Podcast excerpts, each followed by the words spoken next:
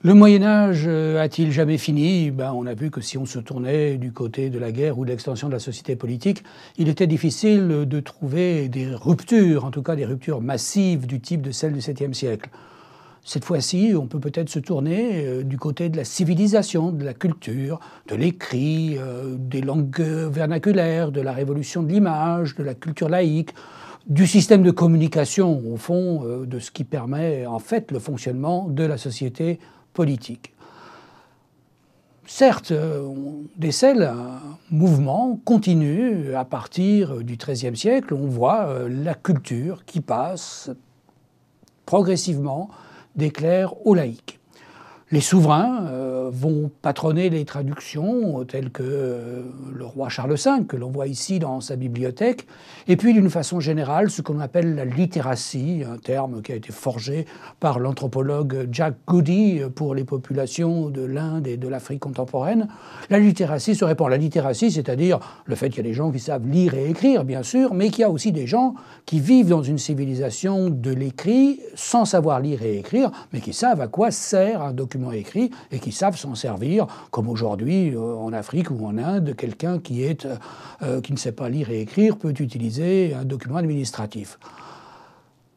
L'un des éléments importants dans cette évolution, c'est l'apparition de ce que Dante a appelé le vulgaire illustre, c'est-à-dire une langue vernaculaire, un dialecte euh, qui est parlé comme ça dans la rue par les gens, mais qui va recevoir, euh, grâce à des lettrés euh, qui connaissent bien par exemple le latin et ses règles, tout un ensemble de règles qui va permettre de stabiliser la langue, la doter d'une orthographe et en faire une langue capable d'exprimer des concepts abstraits. C'est le cas du français, mais c'est le cas aussi de toute une série de littératures nationales tout au long du Moyen Âge. Voici ici un personnage que tout le monde a oublié, Brunetto Latini. Brunetto Latini, c'est un notaire. Vous voyez ici un document qu'il a écrit de sa main, hein, qui est un document de sa pratique de notaire. Mais c'est aussi quelqu'un qui, exilé de Florence, s'est réfugié en France, où il a écrit un ouvrage qu'on appelle Le Trésor. Et le Trésor de Bruno Latin, c'est tout simplement une sorte d'encyclopédie euh, du savoir euh, tiré de Cicéron, d'Aristote, qui en français va donner euh, comme ça toute une série d'éléments pour des gens qui ne lisent pas le latin, c'est-à-dire pour des laïcs. Dante lui-même a écrit bien sûr en latin des ouvrages importants, y compris son traité sur l'éloquence vulgaire, dans lequel il avance justement euh, ce concept de vulgaire illustre, mais c'est aussi euh, le premier des grands, et peut-être le plus grand, de tous les poètes italiens avec la Divine Comédie.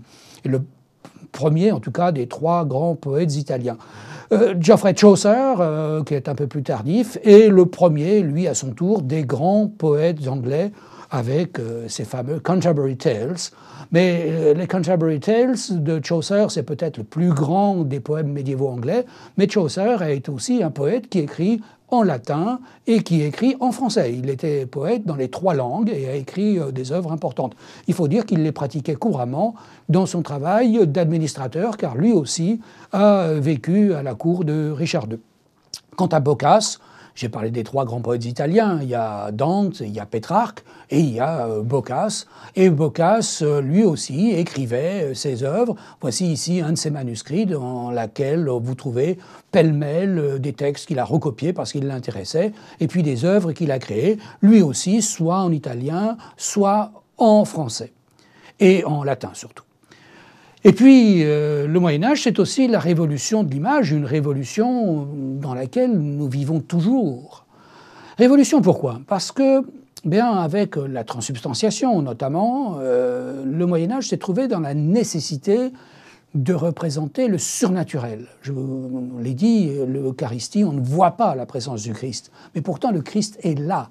Autrement dit, on voit une image normale, mais derrière se cache quelque chose qui est surnaturel pour rendre tangible ce surnaturel, pour y faire croire tout simplement, eh bien, on a utilisé le réalisme Alors évidemment, quand on parle du réalisme médiéval, ce n'est pas le réalisme de Courbet, on peut aussi peut-être parler de naturalisme. Vous le voyez ici sur cette fresque de Giotto qui représente euh, l'ascension aux cieux de Saint Jean l'Évangéliste. C'est une fresque de la chapelle des Peruzzi. Les Peruzzi sont des grands banquiers florentins qui ont fondé cette chapelle dans le monastère des franciscains à Santa Croce à Florence.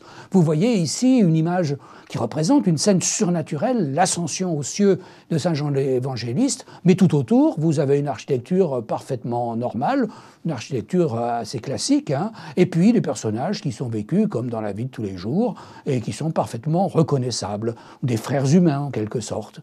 Et puis, euh, évidemment, bien sûr, pour cette imitation de la nature, pour cette maîtrise du réel qui est destinée à faire comprendre le surnaturel, on va utiliser des techniques nouvelles, comme par exemple la perspective, comme par exemple la construction d'une véritable scène théâtrale qui va permettre euh, de situer euh, les scènes qui sont représentées dans les tableaux, ou encore la ressemblance physique du portrait qui est développée à partir du XIIIe siècle, comme on l'a vu pour Boniface VIII, mais comme on le voit par exemple dans le premier portrait d'un roi de France au milieu du XIVe siècle. Les portraits vont ensuite se multiplier un peu partout. On peut aller très loin dans cette représentation du réel, ou moins loin. Ici, vous voyez une côte mal taillée, deux personnages qui sont en fait des portraits de, modèles hein, qui représentent l'ange Gabriel et la Vierge Marie, mais derrière, il y a un fond d'or hein, qui donne un côté un peu euh, archaïque à la scène, ou aller encore plus loin dans la représentation du réel, en représentant les choses dans leur perfection, c'est-à-dire dans leur essence, ce qui est possible grâce à la minutie extrême du travail de ce peintre flamand, Jan van Eyck, qui peint pour les ducs de Bourgogne, grâce aussi à une invention nouvelle qui est celle de la peinture à l'huile. Mais on peut dire que l'image n'a jamais cessé de se développer, au moins jusqu'à l'apparition de la photographie, dans cette ligne du réel et du naturalisme dans le monde occidental.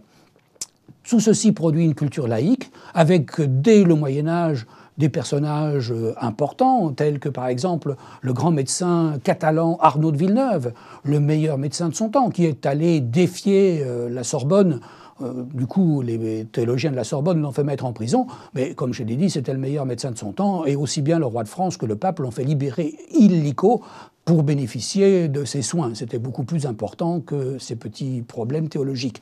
Quant à Froissart, euh, ses chroniques ont eu une énorme popularité dans l'aristocratie euh, européenne. On le voit ici remettre le manuscrit de ses chroniques à euh, la reine d'Angleterre, Philippa de Hainaut. Froissart écrit tantôt pour un patron pro-anglais, tantôt pour un patron pro-français. Ça lui est un peu égal. Ce qu'il raconte, ce sont surtout des exploits, des hauts faits pendant euh, la guerre de Cent Ans. Et puis, euh, bien sûr, euh, si l'histoire est un élément très important de cette culture laïque, c'est aussi le cas de la poésie de la littérature, avec des poètes qui échappent très souvent à l'emprise ecclésiastique, même François Villon, qui était pourtant un étudiant parisien, mais qui avait surtout affaire avec les mauvais garçons de son époque et qui a disparu avec l'affaire des coquillards, avec des bandes, on dirait aujourd'hui des bandes de loubards, avec des poèmes qui gardent aujourd'hui encore euh, de leur merveilleuse euh, valeur, mais euh, qui sont très loin de la poésie religieuse médiévale que l'on attendrait d'un étudiant formé à l'université. Tout cela, ce sont les débuts d'une culture moderne, et là encore, il est bien difficile de trouver une rupture.